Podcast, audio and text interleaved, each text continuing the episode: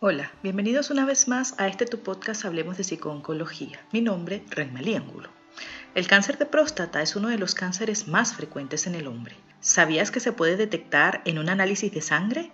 Hoy hablaremos sobre el antígeno prostático específico o PSA y te daré los signos de alarma para detectar este tipo de cáncer. ¿Comenzamos?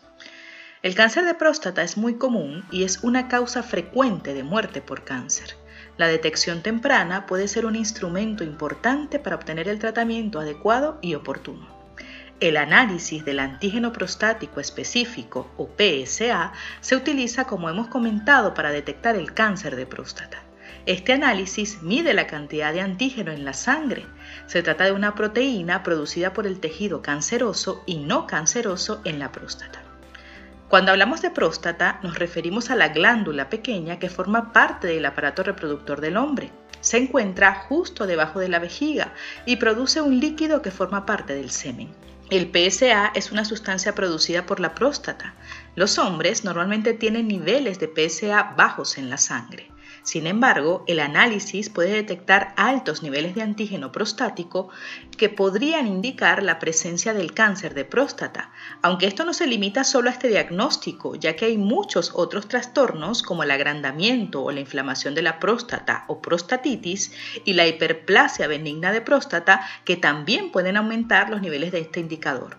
Por lo tanto, puede ser complicado determinar un puntaje alto de este antígeno sin otros indicadores importantes.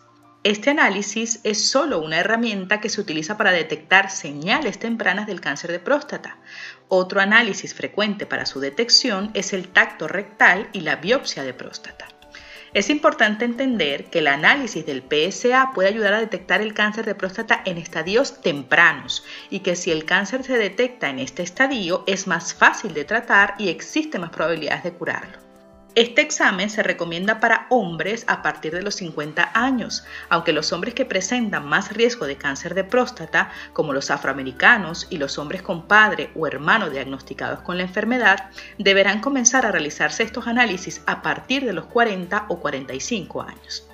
La probabilidad de que exista un tumor en la próstata aumenta a medida que se hace mayor el valor del PSA, así que los resultados con valores entre 4 y 10 nanogramos por mililitros existe una probabilidad de un tumor de un 25% y si el valor es superior a los 10 nanogramos por mililitros la probabilidad aumenta a más del 50%.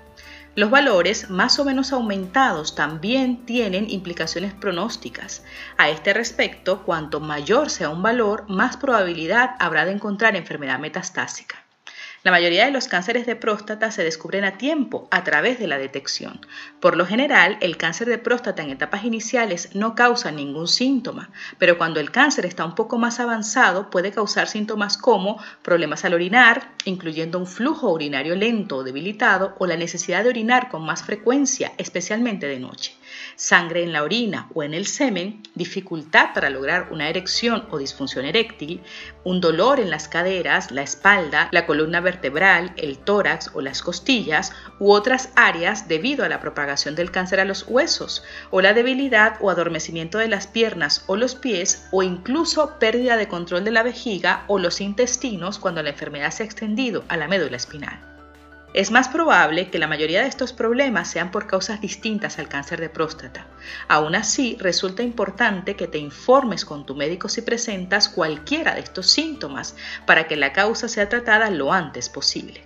Ahora quizás te preguntes si existe alguna forma de prevenir este tipo de cáncer y lamentablemente no hay estrategias para la prevención del cáncer de próstata, pero puedes reducir el riesgo si tomas decisiones saludables como el hacer ejercicio o seguir una dieta saludable. Súmate a la prevención escogiendo una dieta con bajo contenido de grasa, aumentando la cantidad de frutas y verduras que comes cada día y reduciendo la cantidad de lácteos que consumes diariamente.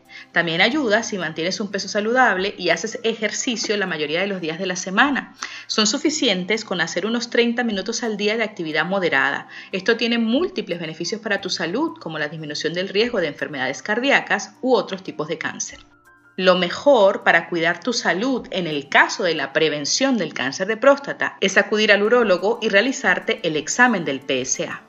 Para más información recuerda que puedes visitarnos en nuestra página web www.hablemosdepsiconcología.com y en nuestras redes sociales con el arroba Hablemos de Psiconcología.